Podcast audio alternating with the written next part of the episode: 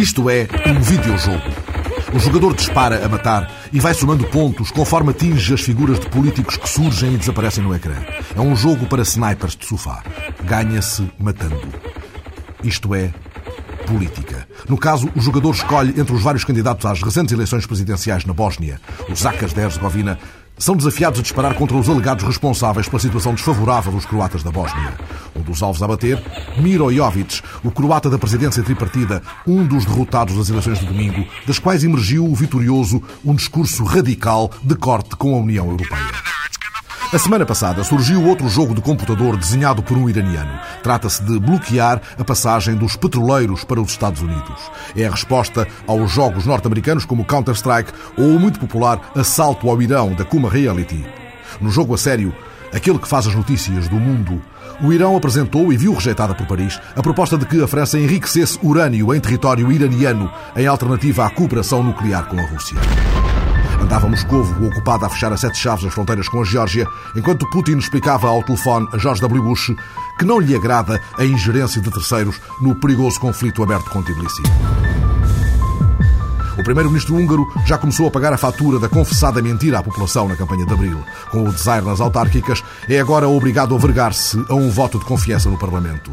Na Áustria, eleições marcadas pela valsa da xenofobia não permitiram que Schussel capitalizasse os bons índices económicos. Os sociais-democratas terão a batuta da mais que provável grande coligação. Jacques Lang e Lionel Jospin entregaram os pontos em nome da Rosa. Ségolène parece pisar já a passadeira para o Eliseu. O outro vulto nítido na passadeira é Sarkozy, que não dirá desta vez primeiro as senhoras. Tony Blair levou à Moncloa apoio e preciosa informação sobre o processo de paz na Irlanda. Zapatero vislumbrou semelhanças com o processo do País Basco, provocando a ira do PP no Congresso. A semana passada fez luz sobre um nome, o do sul-coreano Ban Ki-moon. Recebido o apoio dos cinco membros permanentes do Conselho de Segurança, Ban Ki-moon deve ser formalmente recomendado à Assembleia Geral das Nações Unidas no início da semana para ocupar a cadeira quase vaga de Kofi Annan. Quinta-feira à noite, Luís Nobreguedes abriu o jogo com Judite de Souza na RTP. Este não é o rumo que quer para o CDS, por isso está para o que der e vier no próximo Congresso. Nobreguedes considerou que este é um bom governo e que a oposição não deve ter preconceitos em o reconhecer e sintetizou o que viu quando voltou da travessia do deserto, a que chamou exílio. Tive também a minha Santa Apolónia. Cheguei a Santa Apolónia e vi como é que estava o país e como é que estava o partido. Acho que o país está melhor acho que o meu partido não está melhor. Fica da semana passada a desilusão do eurodeputado Carlos Coelho com o silêncio de Luís Amado quanto à pretendida audição em Bruxelas sobre os voos ilegais da CIA. Se o Sr. Ministro não responde se quer ou não vir a Bruxelas, Bruxelas vai até ele. Em Lisboa, Souto Moura não perdeu pela demora. Sampaio estranhou-o nem água vai de uma urgência que era para ontem. Quando o episódio aconteceu e quando eu solicitei uma intervenção, faltava um mês para acabar o meu mandato. Entretanto, passaram seis. Há um novo Presidente da República. Eh, eu estou à disposição do Sr. Presidente da República para, se ele entender, perguntar-me qual é a minha opinião. Cavaco recebeu um Procurador-Geral de saída e, no 5 de outubro, foi para a rua falar de urgências. Não podemos deixar de notar que o comportamento ético de muitos dos nossos concidadãos, incluindo alguns daqueles que são chamados a desempenhar cargos de relevo, nem sempre tem correspondido ao modelo ideal de civismo republicano. João Crevinho, que apresentou em julho no Parlamento três propostas de lei anticorrupção, gostou do que ouviu. Entendo como um estímulo, um apoio, uma, um compromisso político e cívico do Sr. Presidente da República eh, com todos quantos se empenharem, como ele diz, com a seriedade nesse combate. Na véspera, o presidente enaltecera o amor de Humberto Delgado à pátria durante a cerimónia que fechou o ciclo de comemorações do centenário do nascimento do general Sem Medo. Pacheco Pereira voltou à frase que ficou para a história. Essa simples frase, uma das frases cruciais da história portuguesa do século XX, foi dita contra a vontade da própria oposição, mesmo dos seus correligionários que partilhavam a mesa da conferência, que prefeririam uma afirmação mais moderada. Mas Delgado revelou-se um mestre da comunicação moderna e num dos momentos excepcionais em que a censura permitiu uma breve abertura, ele fez passar a frase obviamente de mito. E o ator Diogo Dória resgatou de um longo silêncio o discurso de Humberto Delgado em maio de 58 no Liceu Camões. Na apoteótica Jornada do Norte, a emoção que o frio Dr. Oliveira Salazar detesta quase me fez perder as cordas vocais. Desculparei. Na Madeira, Alberto João Jardim passou a cobrar renda ao Estado para se ressarcir do que não tem dúvidas em chamar roubo. Se meteram verbas, eu tenho que ir buscar verbas onde ainda posso ir buscar. Então roubam-nos milhões e milhões e pôr-os a pagar uma renda que é forte. Teixeira dos Santos deu-lhe o troco na mesma moeda. Se essas afirmações e se essas decisões são feitas com o intuito de ameaçar ou de tentar demover o governo daquilo que entende que é uma iniciativa justa de revisão das finanças regionais, tem enganado e eu não me deixo impressionar com isso. A proposta de lei das finanças locais foi fustigada no Congresso Extraordinário da Associação de Municípios, que a rejeitou por larga maioria. A esmagadora maioria dos representantes mais próximos das populações não querem esta lei, isto ficou claro. Outra voz crítica, ou pelo menos uma voz de aviso. Jorge Coelho, na quadratura do círculo, ergueu-se contra o fecho das urgências, contemplado no relatório dos peritos e acolhido por Correia de Campos. Eu tenho a maior das desconfianças dos tecnocratas a tratar de coisas que competem aos políticos num, num país. A Ministra da Educação foi a Loulé visitar uma escola, mas entrou pelas traseiras. Para fugir à manifestação, perguntaram-lhe. Qual manifestação? Respondeu. Não consegui compreender as razões dos protestos e das manifestações que não estavam organizadas. Os alunos não tinham pedido para ser recebidos e para falar. Os professores aproveitaram o 5 de outubro para uma imensa marcha negra contra o que consideram uma permanente afronta da 5 de outubro. É extraordinária, é a maior manifestação de professores que algum dia se fez em Portugal depois do 25 de Abril. Marcos Mendes contou pelos dedos 15 pequenas e médias medidas. Remover os estrangulamentos financeiros das PMEs, investir no aumento da sua produtividade, aumentar o seu volume de negócios. Ficou o número 15 na monta da semana, devido agora por 10. 1,5 é o aumento salarial proposto para a função pública, que a vida, diz Teixeira dos Santos, não está para folias. Os sindicatos consideram que a proposta é indecorosa.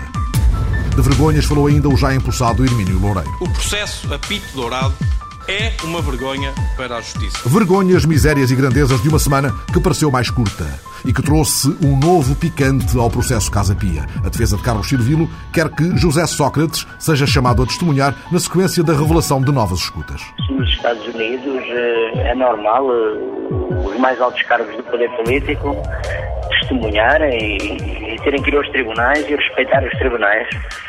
Acho que aqui em Portugal não há nenhum motivo para, para agora nem incomodar o, o cidadão engenheiro José Sócrates. É?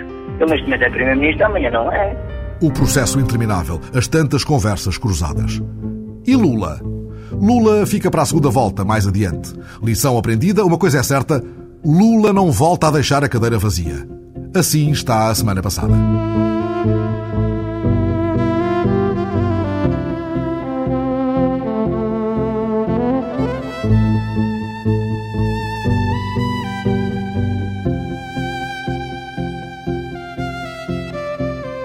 A semana passada, dirigentes das grandes centrais sindicais mundiais continuaram a acertar a agenda de uma verdadeira revolução com data marcada.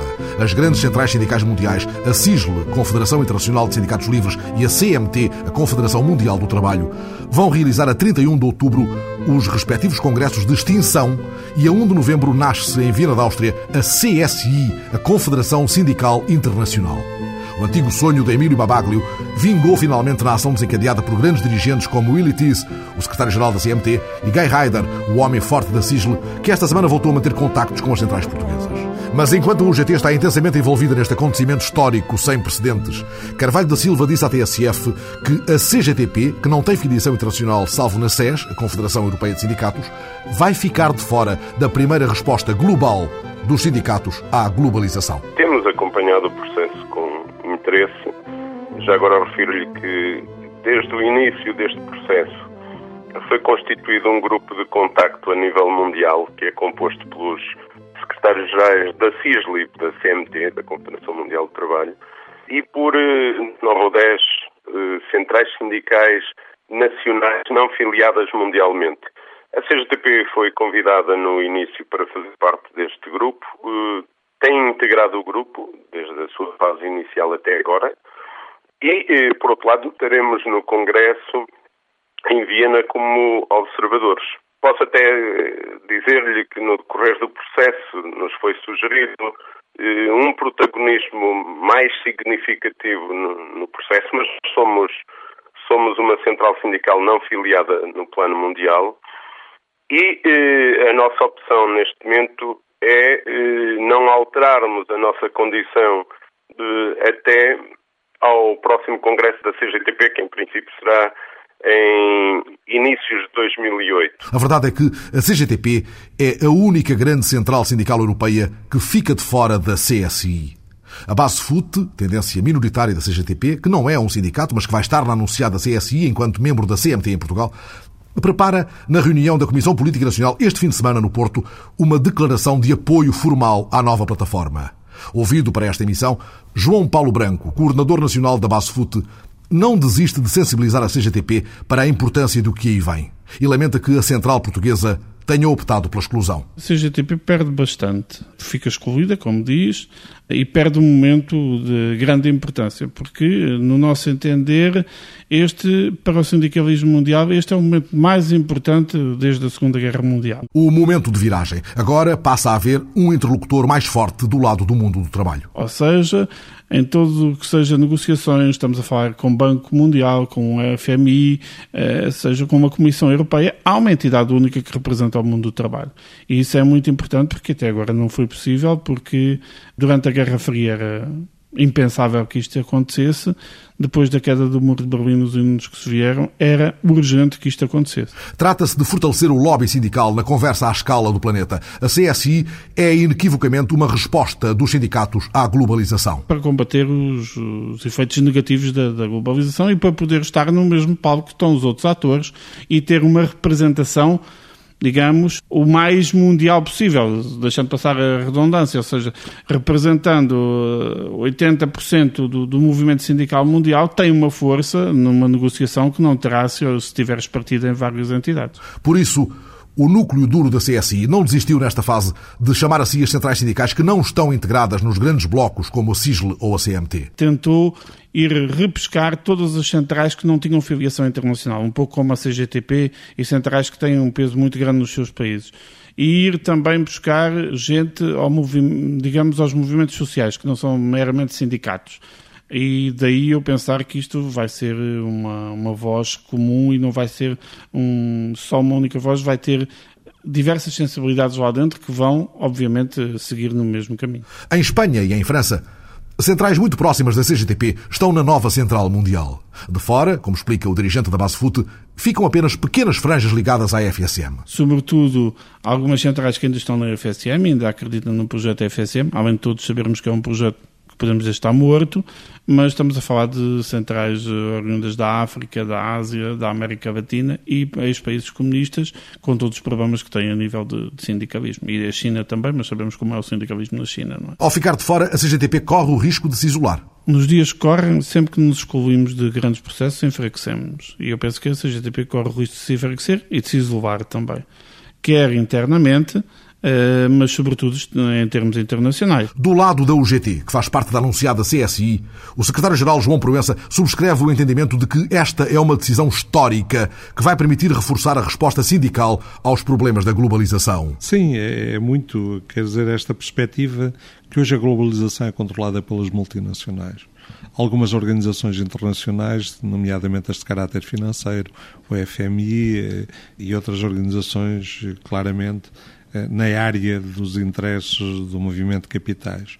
A OMC é uma organização basicamente de governos, mas basicamente económica, que ignora muito a dimensão social. A Organização Internacional de Trabalho está muito um pouco colocada à margem desta globalização.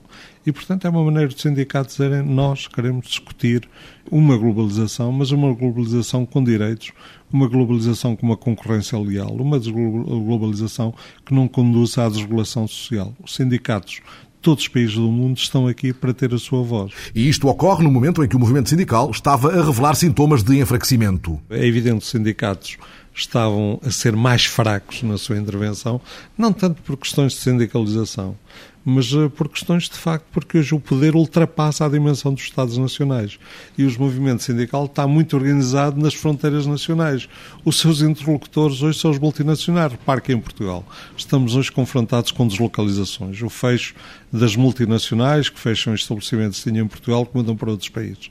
Qual é a capacidade do movimento sindical português responder a isto? Nenhuma. O secretário-geral da UGT não esconde a perplexidade pelo desinteresse da CGTP, que aliás está desde o início na agenda dos que levaram por diante o novo modelo de organização. Fica a CGTP de fora, em reflexão, ao longo do próximo ano. Em fundo, por estes dias, vão-se afinando as vozes para a resposta do mundo do trabalho à globalização. Num mundo de crescente complexidade, novos problemas levantam a necessidade de respostas globais articuladas. Sócrates foi à abertura da Conferência Internacional Metrópolis propor uma política única de imigração ao nível europeu. A União Europeia foi, entretanto, aprovando um plano para o reforço da fronteira marítima sul da Europa.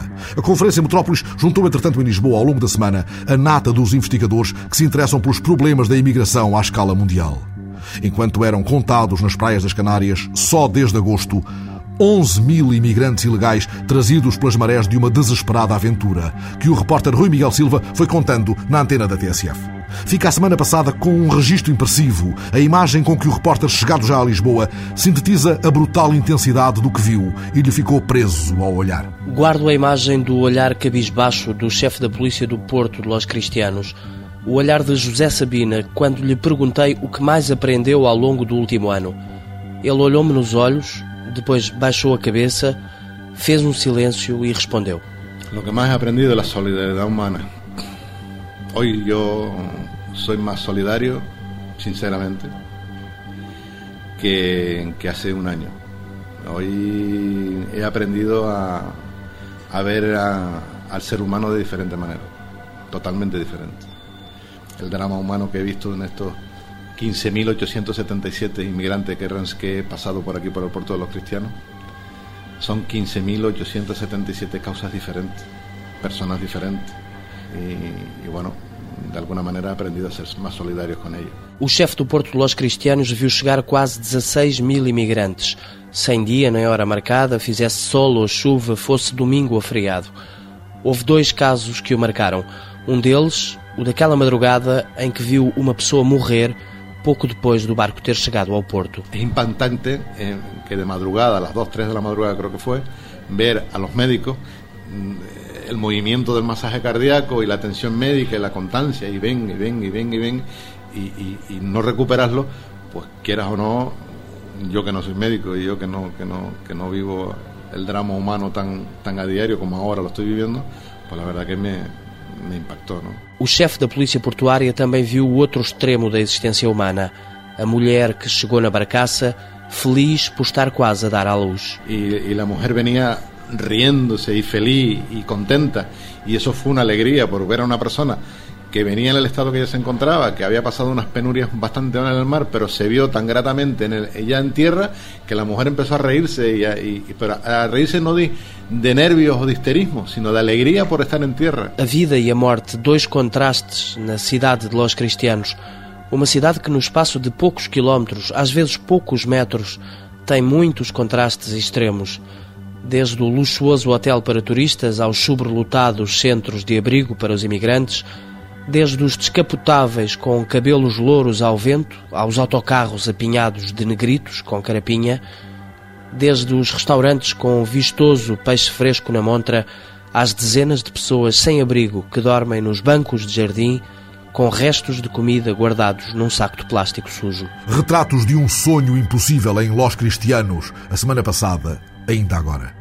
Enquanto em Lisboa, o ministro Silva Pereira explicava ao Fórum TSF que os imigrantes são bem-vindos. Sim, Portugal precisa de mais imigrantes. Eh, eu não tenho dúvida em dizê-lo, por muito uh, politicamente incorreto que isso possa ser.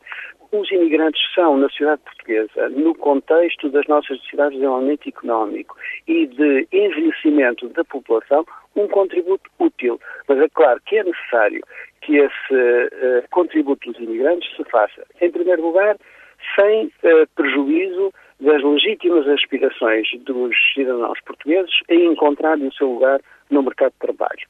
E, em segundo lugar, de uma forma legal, que respeite o nosso quadro uh, legislativo e que permita assegurar a própria proteção dos direitos dos trabalhadores imigrantes. Em fundo, foi a semana passada a discorrer sobre a imigração. Conversa alargada a investigadores, políticos, cidadãos interessados. Numa iniciativa, a Conferência Metrópolis, que se constitui, aos olhos dos especialistas, como motor para a definição de políticas da próxima presidência portuguesa da União nesta matéria. A professora Lucinda Fonseca, investigadora do Centro de Estudos Geográficos e presidente da Comissão Científica da Conferência, entrevistada para esta emissão, está de acordo em que O encontro de Lisboa foi uma grande sabatina de excelência para a agenda da próxima presidência portuguesa. Na conferência esteve em evidência o reforço da ligação entre investigadores, decisores políticos e sociedade civil na busca de melhores políticas que respondam aos novos problemas levantados por uma complexa mobilidade social. Com ganhos para todos, dos próprios imigrantes, em primeiro lugar, das sociedades de acolhimento, das suas áreas de origem e dos territórios de destino, ou por onde circulam, porque cada vez mais nós temos uma circulação migratória. Na conversa de Lisboa, passou a ideia, cada vez mais consensual, de que o acolhimento aos imigrantes é desejável por todas as razões, incluindo esta. Eles trazem novas oportunidades às sociedades de acolhimento. Sem dúvida. E se pensarmos em, nos países mais ricos do mundo, nos Estados Unidos, no Canadá, são mais ricos e são constituídos por imigrantes, são países novos feitos por gente que veio de todas as partes do mundo, muitos europeus, cada vez mais de outras proveniências. Isto não é por acaso. Uh, por outro lado, nós também sabemos que, uh, pensando no futuro, a Europa, as sociedades mais desenvolvidas, estão ameaçadas pelo declínio demográfico a que têm assistido. E, portanto, nós precisamos de gente, de capital humano, de recursos para assegurar a sobrevivência, uh, das, a manutenção dos nossos níveis de vida, uh, das condições que temos e que, infelizmente, muitos uh, desses imigrantes não têm nos seus territórios. Para a professora Lucinda Fonseca, uma política de imigração bem-sucedida não é uma polícia de imigrações. É uma política que deve ser articulada entre os decisores nos países de chegada e nos países de origem. É fundamental. E não se pode desligar de uma política de desenvolvimento. Questões como a cooperação são aspectos que estão na ordem do dia. Pensemos no Mediterrâneo, nas relações da Europa com a África. Isto é vital. Não é por acaso que nós tivemos aqui um painel dedicado exatamente ao Mediterrâneo. Isso é essencial. A oportunidade que os imigrantes já instalados na Europa têm que representar como fonte de desenvolvimento das suas origens. As remessas, o investimento, as transferências de conhecimento. Isso tem ganhos mútuos. E também informar que a Europa não é o Eldorado que muitos jovens sonham e que, se calhar, vêm encontrar aqui condições muito piores do que as que tinham nos seus países. Mas há aqui uma tragédia humanitária, uma urgência. Ela é ponderada nas políticas que estão a ser debatidas? Sem dúvida. E para percebermos melhor a dimensão do problema, nós uh, tivemos aqui convidados representantes de uh, organizações de defesa, exatamente de proteção destas vítimas que morrem diariamente, não só os que morrem no mar, mas também também os que são uh, explorados por redes de tráfico de seres humanos, que ficam expoliados dos seus bens, que muitas vezes esta migração é um projeto em que toda a família investe tudo o que tem. E são, evidentemente, estas instituições que estão no terreno, que convivem com as pessoas, que conhecem melhor este drama e nos podem ajudar a encontrar eh, meios que nos permitam combatê-lo. Em busca da cosmopólis futura, a utopia na linha do horizonte, Olhando a deriva das multidões, estas migrações que mudam o rosto das cidades, percebe-se que seja uma geógrafa a presidir a 11ª Conferência Metrópolis. Lucinda Fonseca tem um impressionante currículo como investigadora na geografia das populações e na chamada geografia da exclusão. Ela está em lugar privilegiado para nos alertar quanto à importância dos lugares, dos territórios e dos contextos. Eles mesmos criadores de oportunidades diferenciadas de afirmação, daqueles que a todo instante acrescentam a sua capacidade e a sua voz ao rumor das cidades em mudança. E nessa perspectiva, a geografia tem aqui um papel, uma capacidade de interpretar uh, e também de aproveitar as potencialidades que esta diversidade nos traz. E, ou os problemas que nos cria, porque nós temos numa, no mesmo país que pode ter muitos imigrantes situações em que a comunicação social não tem nada para anunciar e está tudo muito bem, e outras anuncia problemas gravíssimos, que são basicamente questões sociais. E o meio uh, influencia muito. Quando estou a pensar no meio, não é na geografia física, não é no espaço enquanto um suporte. Estou a pensar uh, num ambiente social que tem que ver com uh, as condições de habitação, com a capacidade de mobilidade, o ter transportes que lhe permitem ter acesso a um emprego que está mais longe, o ter acesso a um centro de saúde, o ter acesso a uma escola. Aos lugares onde a cidade se acende com as suas estranhas luzes, as suas intermitências, os seus clarões de espanto. Assim Lisboa, a semana passada. Apagaram-se já os vermelhos da cidade aristocrática, aquela constelação de lanternas nas árvores de São Pedro de Alcântara, aquele batimento cardíaco no chão do Príncipe Real. Os azuis da cidade espontânea escorrendo das vozes cantando o fado nas escadinhas de São Cristóvão. Ou os verdes da urbe pombalina, aquela lua caída do céu no Largo de São Carlos, ou aqueles neons em cartões de pedinte no Largo do Chiado. Apagaram-se já as estranhas luzes de Lisboa, de luz boa, a segunda Bienal da Luz, as maravilhas e os sobressaltos, as por vezes inquietantes luzes como aquelas que iluminavam no Chiado, na Rua do Carmo, na Rua Augusta, as misérias ilimitadas. Aquele mendigo do projeto de Javier Nunes Gasco, interpelando o repórter João Francisco Guerreiro. Aquele sofisticado mendigo. Tem cabelo negro e farto, a pele escura, é muito magro. Bruno tem 30 anos, é prestador de serviço na área da mendicidade. Usa umas calças de ganga. Estão sujas. A camisola branca tem manchas. Está sentado no chão, encostado à parede, na Rua do Carmo. Estou aqui a pedir. Fui contratado por isso. A resposta saiu como um soluço. Houve um anúncio que saiu no jornal, respondi à entrevista, fiz a entrevista.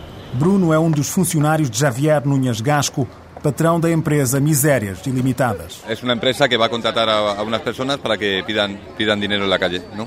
Eh, como si fuesen pidientes. ¿no? Hoy precisamente he estado en el registro de empresas porque yo, yo la registré la semana pasada, el nombre, y hoy me han dado el resultado, me han dicho que sí es válido. A partir de mañana, mañana se constituye como empresa. Uma oportunidade de trabalho para Bruno. Pelo menos até ao fim deste mês já não tinha mais nada, estava precisamente à procura de trabalho e apareceu isto. Há um ano doente ao ponto de não poder continuar a trabalhar como músico e com falta de dinheiro, Bruno preenchia as condições certas para o lugar de mendigo profissional não me pediram habilitações. A única coisa que, pelos vistos, me estão a exigir é, é, que eu consiga realmente um recibo em meu nome, com o meu número de contribuinte, que seja passado por mim.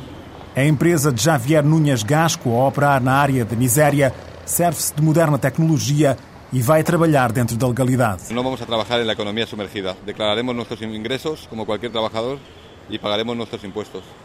También invertiremos en tecnología, como cualquier empresa actual, para aumentar nuestros beneficios. Trabajamos porque necesitamos el dinero y nuestro puesto de trabajo en el futuro podrá convertirse en un negocio propio. Perturbado pelo pregão tradicional, o zumbido de alta tensão que percorre o moderno neon anuncia o tormento. Tenho dois filhos, não tenho dinheiro. Uma ajuda, por amor de Deus. Está escrito a neon em letras luminosas em cima de um fundo de cartão pardo que faz parte do projeto artístico Misérias Ilimitadas de Javier Núñez Gasco. En todos mis trabajos yo utilizo la estructura social y busco un poco los huecos, los huecos donde, va, donde yo pienso que no es que falle realmente, sino, sino huecos que no están, que no están estables y ahí es donde yo actúo, ¿no? Na peça Misérias Ilimitadas, Javier Núñez Gasco pretende criticar as redes de mendicidade. A mí la idea me surgió porque vi en, en Salamanca, en mi tierra, eh, vi como un, un Mercedes, eh, sacaban de un Mercedes eh, dos personas a otra persona que no tenía brazos ni piernas. Entonces la colocaban junto a la pared y le colocaban delante un cartaz y luego se iban. Esa persona no se podía ni mantener en pie porque no tenía piernas ni brazos y entonces estaba siendo explotada por alguna red de mendicidad. ¿no? Y entonces a mí se me ocurrió hacer una obra sobre este tema. Com 30 anos, Bruno ainda não tem filhos e a mensagem foi copiada do cartaz de um romeno pedinte em Lisboa. O que mais me afetou foi sentir algumas pessoas que me apeteceu dizer não, não me diga, não preciso. Porque, quer dizer, pessoas que se calhar precisavam mais que eu. Com um cartaz de modernos neons, Bruno tem assistido a várias reações. A maior parte das pessoas realmente olham, muitas vezes ficam com pena do placar, com a situação, querem dar e depois ficam, mas e, e, este foi o comentário que eu ouvi mais vezes. Mas como é que ele tira a luz? Da rede de distribuição pública, o que para o autor da peça pretende ser o contributo do Estado para o problema social da mendicidade. Nas reações, percebe-se como o tema com que Javier está a lidar é delicado. Reclamos luminosos. Terra história é esta?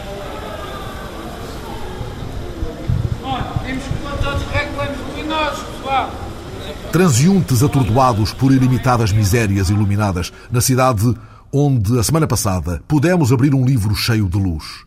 A fotobiografia autorizada de Nelson Mandela, agora apresentada em Lisboa, mostra as imagens de uma vida exemplar e reúne textos de famosos do mundo, celebrando essa dignidade incorrupta do homem a quem o poder não velou o olhar. Por isso, ao folhear o livro da semana, a repórter Maria Miguel Cabo se deixou tocar por esse rosto, o rosto de Mandela, banhado de luz. O rosto calmo de Nelson Mandela no dia da libertação. Um momento que parece eterno, captado neste retrato autorizado. Há também imagens do jovem rebelde, do homem de família, em lazer e em solidão, e do político, líder mundial na luta pelos direitos humanos.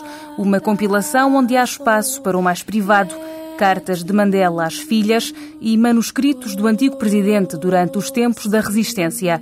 São 350 páginas com imagens e testemunhos de amigos e de companheiros de longa data, como Mac Maharaj, antigo ministro dos Transportes e figura histórica do Congresso Nacional Africano, cumpriu pena com Mandela. Foi libertado em 1977 e no exílio tinha a missão de manter o Congresso clandestino na África do Sul. Atualmente nos Estados Unidos pertence à Fundação Mandela, uma amizade que começou há 40 anos. Eu conheci pessoalmente Nelson Mandela quando fui preso em janeiro de 1965. Ficámos 12 anos na mesma secção e durante esse tempo tornámos-nos muito próximos. Em primeiro lugar, o que mais me impressionou nele foi a capacidade de liderança entre os prisioneiros. Ajudou a manter-nos unidos, a sermos solidários com os outros e a lutarmos por melhores condições na prisão. Participou conosco nas greves de fome, trabalhámos juntos e nunca nos abandonou. Durante o tempo em que estivemos presos, ele agiu sempre da mesma forma. Defendeu a nossa causa e ajudou-nos, como prisioneiros, a manter a dignidade, mesmo nos piores momentos. E o que é que, na sua opinião, torna Mandela tão diferente dos prisioneiros com quem se cruzou na ilha de Robben durante estes 12 anos? Penso que uma característica especial em Mandela é que ele preocupa-se com as pessoas. Podemos sentir isso quando o conhecemos, nem que seja por cinco segundos. Ele tem um grande sentido de lealdade para com os amigos, com os colegas e com as pessoas que pertencem à sua organização e lutam pelos mesmos ideais que ele. Como é que Mandela exercia essa liderança entre os prisioneiros? Há algum momento mais especial que o tenha marcado durante o tempo em que esteve preso? Ele insistia connosco que devíamos lutar com dignidade quando os guardas nos davam ordens ilegais. Devíamos manter-nos unidos, manter a calma e moderar as palavras. Acho que na prisão Mandela ganhou o hábito de controlar os sentimentos e as emoções, incluindo a raiva. Lembro-me de um conselho que ele me deu, que eu iria ter problemas caso não me controlasse, porque quando estava irritado, não media as palavras. Ele dizia-me: aprenda a controlar-te, tem cuidado com o que dizes, tens o direito a defender-te, mas não permitas que eles se desculpem com a tua indignação e com as palavras irrefletidas. Mandela diz que, mesmo preso, se sentiu livre. Qual é a dimensão desta afirmação? Acha que isto é possível? Sim, acho que é possível, é normal acontecer. Em todo o mundo, várias pessoas têm lutado por causas e contra a opressão. Muitas foram presas e outras perderam a vida. Mas mesmo as que foram presas, em muitos casos, não deixaram de lutar pelos ideais em que acreditavam. Acho que a diferença no caso de Mandela é que o apartheid aconteceu numa altura em que todos acreditávamos que o racismo era inaceitável. E mesmo assim, o governo sul-africano insistia em tornar o apartheid legal. Por isso, depois de 27 anos, Mandela saiu da prisão a acreditar ainda mais no antirracismo e na união entre as pessoas.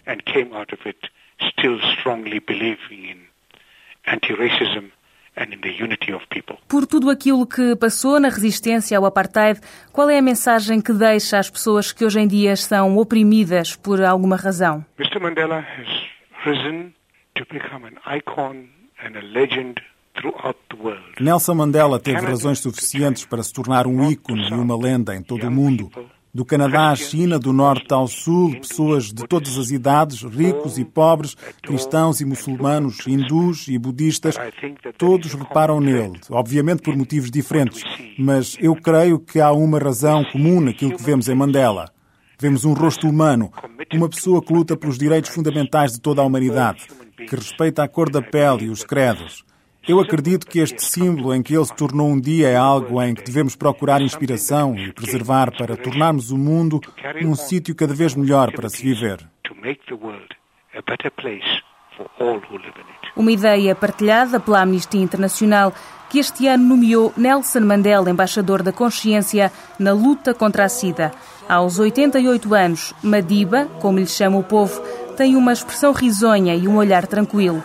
Costuma dizer que o ódio faz os homens prisioneiros e que, mesmo na prisão, foi livre de espírito. É isso que escorre nas páginas folheadas deste retrato autorizado, imagens que gritam história, a de Mandela, mas também a da África do Sul e a dos que acreditam na igualdade entre os homens.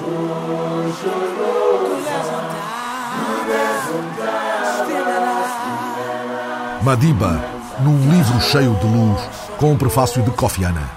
Madiba, Mandela, que foi Nobel da Paz em 93 e no ano seguinte, 94, sendo ainda Presidente da República, recebeu em Pretória, com honras de chefe de Estado, um pequeno homem barbudo com o qual conversou e a quem contou os planos do Congresso Nacional Africano de combate à exclusão social. E a quem, depois de uma hora de conversa vibrante, conduziu pessoalmente à porta do palácio, tratando-o, dizem os jornais brasileiros da época, por velho amigo Sr. Silva.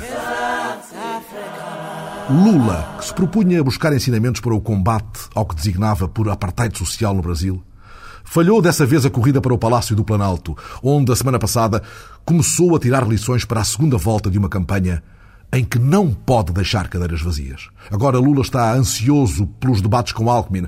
O primeiro é já amanhã. E diz que os debates devem ser profundos e devem ir ao osso da questão ética. Lula não pode descansar na segunda volta de uma campanha em que, como anota Fernando Limongi, o professor do Departamento de Ciência Política da Universidade de São Paulo, ouvido pelo repórter Pedro Miguel Costa para esta emissão, a curva ascendente é de Alckmin. O Tucano foi o mais votado nos sete estados com melhor qualidade de vida do Brasil. Mas Fernando Limoges alerta para o facto de que a linha divisória não é já só aquela que separa o Brasil pobre do Brasil rico. O Lula foi bem melhor no Nordeste, enquanto o Alckmin foi bem melhor no Sul e Sudeste. Parte do Sudeste, Sudeste um pouco mais dividido. Mas uh, talvez não entre um Brasil pobre e um país rico, mas tem uma clivagem já regional que não apareceu nas últimas eleições, nas eleições anteriores presidenciais, onde quem ganhou, ganhou em todos os estados. Dessa vez teve uma divisão. E agora Lula perdeu a margem de tranquilidade? Acho que ele tem que alterar um pouco a sua estratégia, porque ele estava administrando a vitória ou administrando a perda e esperando que a campanha acabasse. Então, não participou do debate, deu evasivas o tempo inteiro. Agora tem que ser um pouco mais positivo, tem que sair um pouco mais à luta. E o PSDB vai fazer o contrário, vai ir direto no, na figura do presidente, porque é ele que está agora aí na campanha, né? Então vai ficar uma coisa mais uh, um pouco mais pesada, talvez, né? Um pouco menos uh, civilizada, talvez. Obrigado a mudar de agulha. Lula, ainda por cima, tão desgastado? Teve um desgaste, sim, mas esse desgaste é menos com relação à, à tolerância com a corrupção, mais com a má administração e a pichotada, quer dizer, a, o, o, número de bobagens que o, o, grupo palaciano andou cometendo, quer dizer, é muita imperícia, muita falta de, de qualidade que começa a levar desconfiança. Fala, vou votar nesse candidato, mas olha quem está cercando ele, como ele está sendo mal aconselhado e o grupo que está em volta dele é ruim. Agora Lula redefine o núcleo duro e sacode os escândalos para longe. A seu lado, enfrentando o povo, vamos ver mais vezes Ciro Gomes e os vitoriosos do domingo, como Jacques Wagner. E, acima de tudo, nem uma cadeira vazia. Ainda antes de perder um dedo nas agruras da metalurgia, o homem que há dias gritava na São Bernardo do Campo da sua infância contra aquilo que chamou a pequena elite preconceituosa tinha 12 anos, acabara de chegar a São Paulo, onde era engraxador e trabalhava às vezes numa tinturaria, quando eles, da U, enchiam a rádio de guitarras a arder. Da U, 50 anos depois, têm a sua própria rádio online. Podemos sintonizá-la desde a semana passada na rede Sirius. 50 anos de arquivo e todo o futuro à frente. Não haverá muito espaço nesta rádio para um animador como Miguel Fernandes. A rádio que só dá da U o dia inteiro. 24 horas por dia da música de Pete Townsend, Roger Daltrey, Keith Moon e John Entwistle. The Who. Exclusively on Sirius Satellite Radio. The Who Channel. O The Who Channel é um dos 130 canais da Sirius Satellite Radio que se pode subscrever por uns 12 euros mensais. Pode procurar em www.sirius.com. O The Who Channel é o canal 10 e é um dos destaques da página principal. 24 horas por dia de música dos lendários The Who, sem publicidade, num canal que vai adiantando já também um ou outro tema do novo álbum de originais desta banda britânica. Vai chamar-se Endless Wire e é um acontecimento já que o último, Hits Hard, foi editado em 1982, já lá vão quase 25 anos. Roger Daltrey e Pete Townsend andam em turnê pelos Estados Unidos e esse é um dos pratos fortes do canal que passa em exclusivo alguns dos espetáculos da banda com comentários e entrevistas de um outro músico, no caso, uma outra, a também britânica Rachel Fuller. Keith Moon e John Entwistle, que já faleceram, o baterista em 1978 e o baixista em 2002, podem também ser recordados nos clássicos que vão passando a toda a hora e em raridades musicais ou entrevistas que têm agora espaço sagrado neste canal, o 10, da Sirius. The Who. Os The Who, mais de 50 anos de vida, um papel fundamental na história do rock e marcas que fizeram escola, como a destruição dos instrumentos em palco ou a ambiciosa aposta em óperas rock como Tommy ou Quadrophenia, entre outras. unmistakable voice. People try to put us to down. Agora, clássicos como I Can't Explain, Anyway, Anyhow, Anywhere, My Generation, The Kids All Alright, Magic Buzz, Pictures of Lily, A Kick One While He's Away, Substitute, Bob O'Reilly, I'm a Boy ou Love Rain on Me cruzam-se sem publicidade na Sirius, Canal 10. Da U haviam de perguntar os do bairro das Fontainhas, em Setúbal, a semana passada, quando houve adufes e pandeiretes e ferrinhos e acordeões à solta entre o Museu do Trabalho e a Igreja de São Sebastião. Os marítimos de Setúbal, que todos os verões rumam à Capela de Troia, farol de um sírio fluvial transportando a Senhora do Rosário de Troia com o seu vestido de seda azul, e ali fazem a festa com raízes na mortosa dos ancestrais, receberam no Museu do Trabalho para uma designada tarde intercultural os velhos lobos do mar de Partilhó e de São Jacinto e da Mortosa com suas rusgas. São duas comunidades cúmplices, orgulhosas dos vínculos existentes entre as suas festas à Senhora do Rosário de Troia e a São Paio da Torreira, na Mortosa. A semana passada, acolheram a repórter Maria Miguel Cabo no aconchego das suas memórias cantantes, num encontro dinamizado pela socióloga Isabel Vitor, diretora do Museu do Trabalho. Junta-se o grupo, afina-se a voz e solta-se a rusga da Mortosa pelas ruas de Setúbal.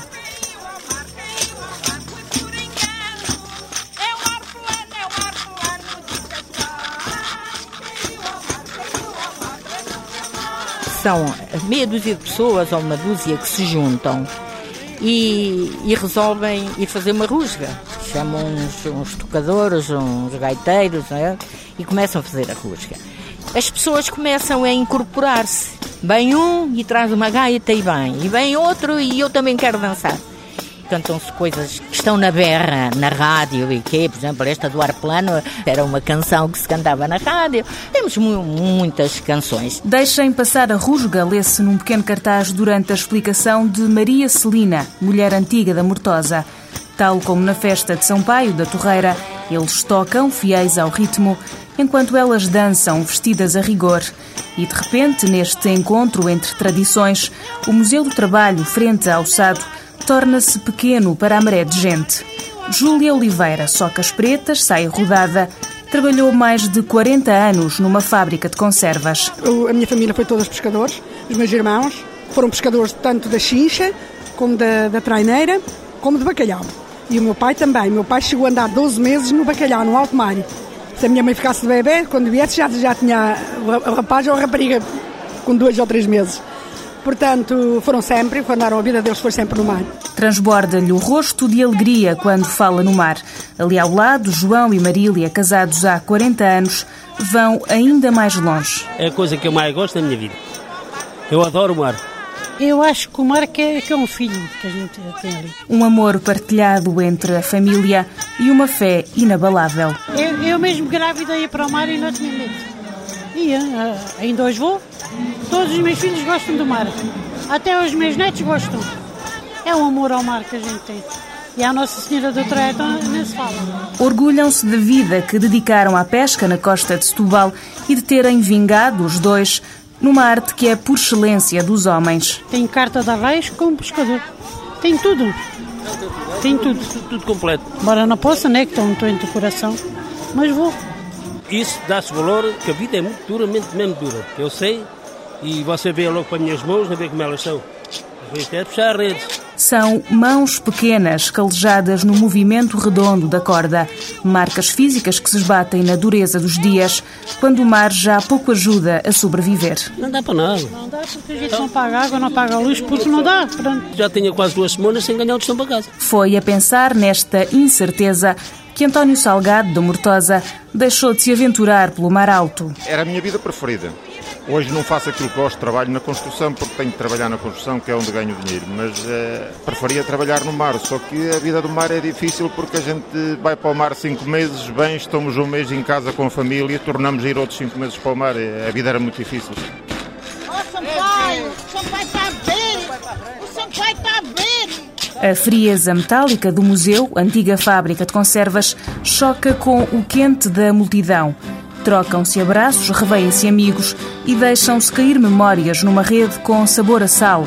Entre histórias contadas nas esquinas, atracamos no susto de Joaquim Silva. Nós vinhamos a navegar das Ilhas Britânicas para a Groenlândia, debaixo de mau tempo, e íamos todos a dormir. Veio uma vaga de mar, bateu na proa do navio, saltou lá acima, à ponte, comando, e rebentou as janelas todas. Tivemos de andar a companhia toda, 63 homens, a tirar água à balde. Memórias que desaguam numa tarde de celebrações, enquanto a diretora do Museu do Trabalho, Isabel Vitor, dá o mote a este ritual do mar. Setúbal é uma cidade que tem uma economia marítima que está atualmente ameaçada.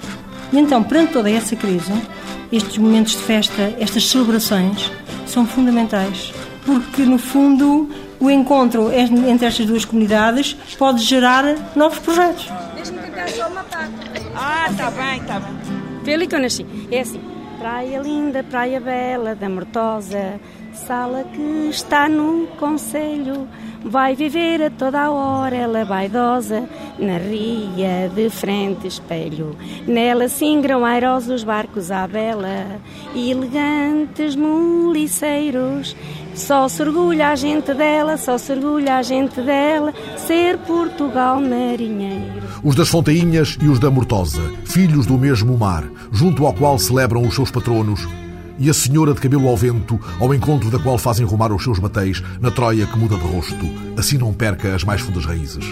Está a semana passada e as luzes já apagadas no palco onde Chevela Vargas acaba de agradecer as flores e os aplausos no último espetáculo de 50 anos de carreira. Si tienes un mundo penar, piensa en